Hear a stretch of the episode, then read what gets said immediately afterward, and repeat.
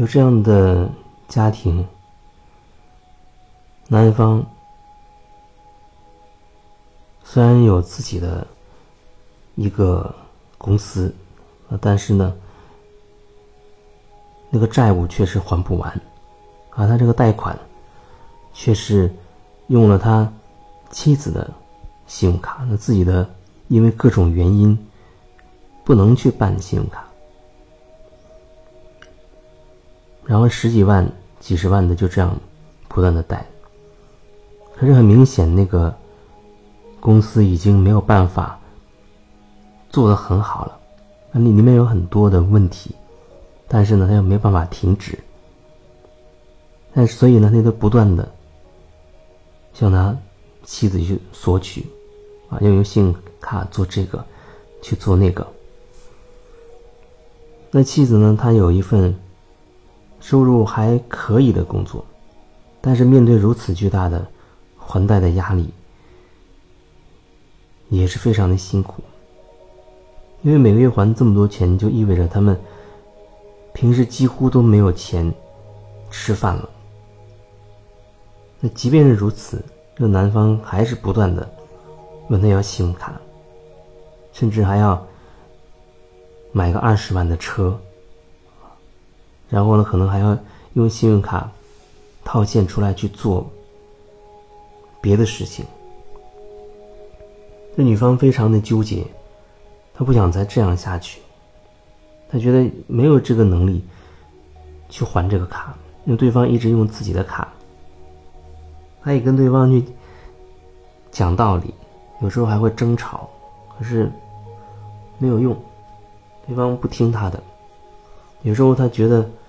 好像还是要支持他，可是这种支持好像代价太大了。目前看就像是一个无底洞。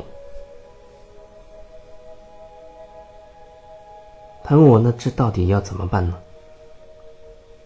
他已经不想再继续的用这种方式再把卡给对方去用了。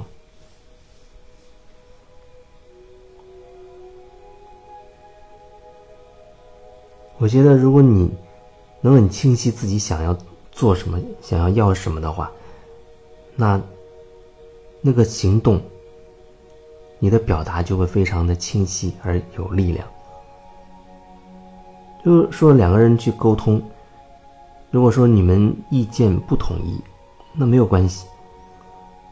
但是如果说你去沟通，你的目的是为了说服对方，而对方要坚持自己的意见的话。那就会出问题，那就是吵架。因为谁都不愿意被对方所掌控，谁都会找一大堆理由来说明自己是正确的。所以我觉得沟通不是说你要说服谁，沟通只是你愿意把你心里的话很精准的分享出去。表达出来，这对你而言就已经是全部了，就完成了。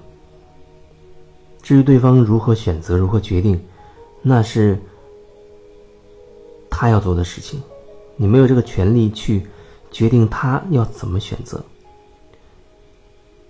这很重要。另外一个也很重要的就是，宁愿都有权利为自己选择。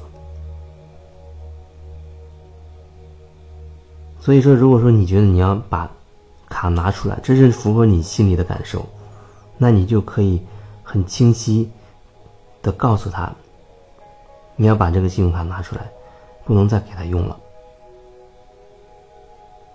是不是有人听起来会觉得这样会很冷漠，甚至会很无情？毕竟一家人怎么会这样？可是你不心甘情愿的去。把这卡一直这样像无底洞一样去给他用的话，那并不是你想要的。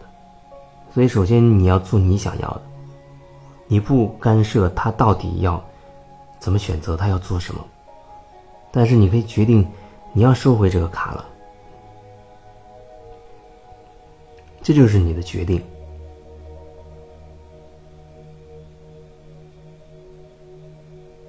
很清晰的。